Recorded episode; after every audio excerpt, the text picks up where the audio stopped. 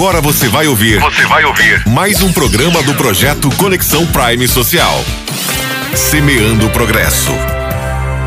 Estamos de volta com mais um episódio do Semeando Progresso. Hoje nós vamos falar como que se caracterizam os agricultores familiares.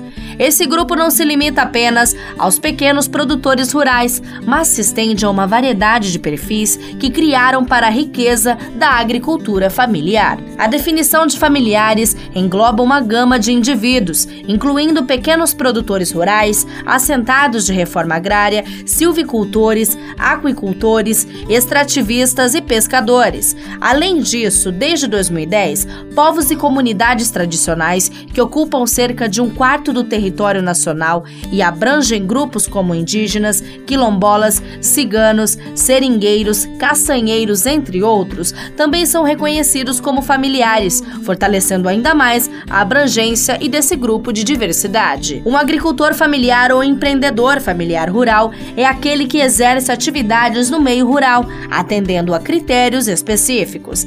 Eles não detêm áreas maiores do que quatro módulos fiscais, preferencialmente empregam mão de de obra da própria família nas atividades incentivadas, obtendo a maior parte de sua renda de atividades fornecidas ao próprio estabelecimento e administram seu empreendimento com a participação ativa da família. Esses critérios definidos pela Lei da Agricultura Familiar de 2006 destacam a natureza familiar e a integração das atividades agrícolas com a dinâmica familiar.